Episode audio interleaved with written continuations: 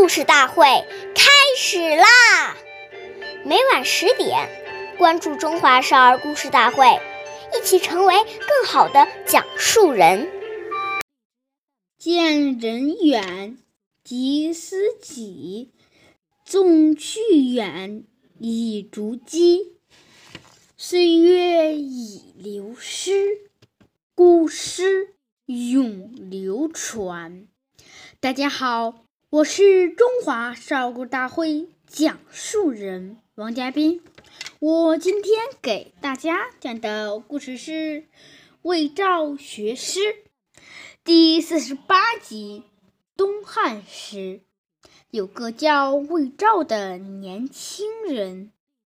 学识很勤奋，同时也很注意向获得的人学习品德。当地有个著名的学者叫刚泰，不仅学识过人，而且人品也普受大到大家的称赞。魏赵听说了，就去拜访高泰为师，向他学习学问和品德。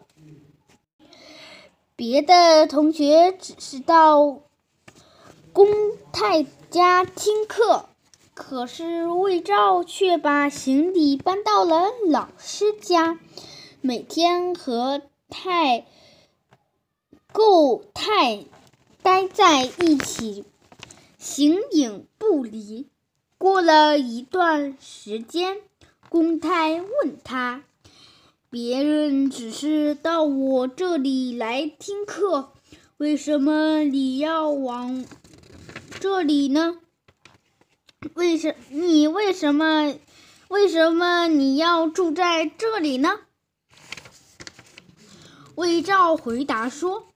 我要向你学习的，除了学问，还有做人的礼数和品质，所以要时刻以您为榜样学习啊！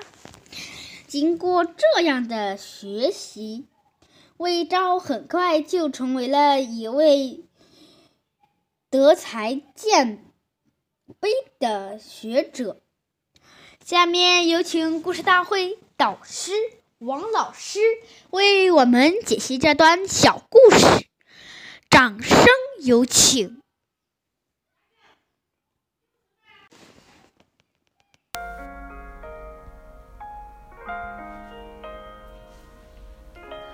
大家好，我是刘老师。古人说：“尺有所短，寸有所长。”看待事物和与他人相处，我们如果能够多看到别人的长处，不但和自己相处的人愉悦欢喜，而且最大的受益者就是自己。因为每个人在某个方面肯定都是有比我们做得好的地方。如果我们都能够带着谦卑的心去寻找他人的闪光点，那么即使和有很多缺点的人相处，也能够从他的身上受益。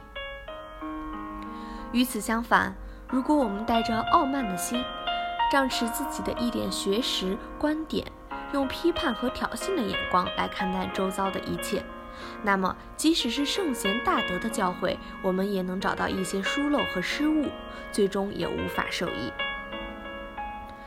感谢您的收听，下期我们再会。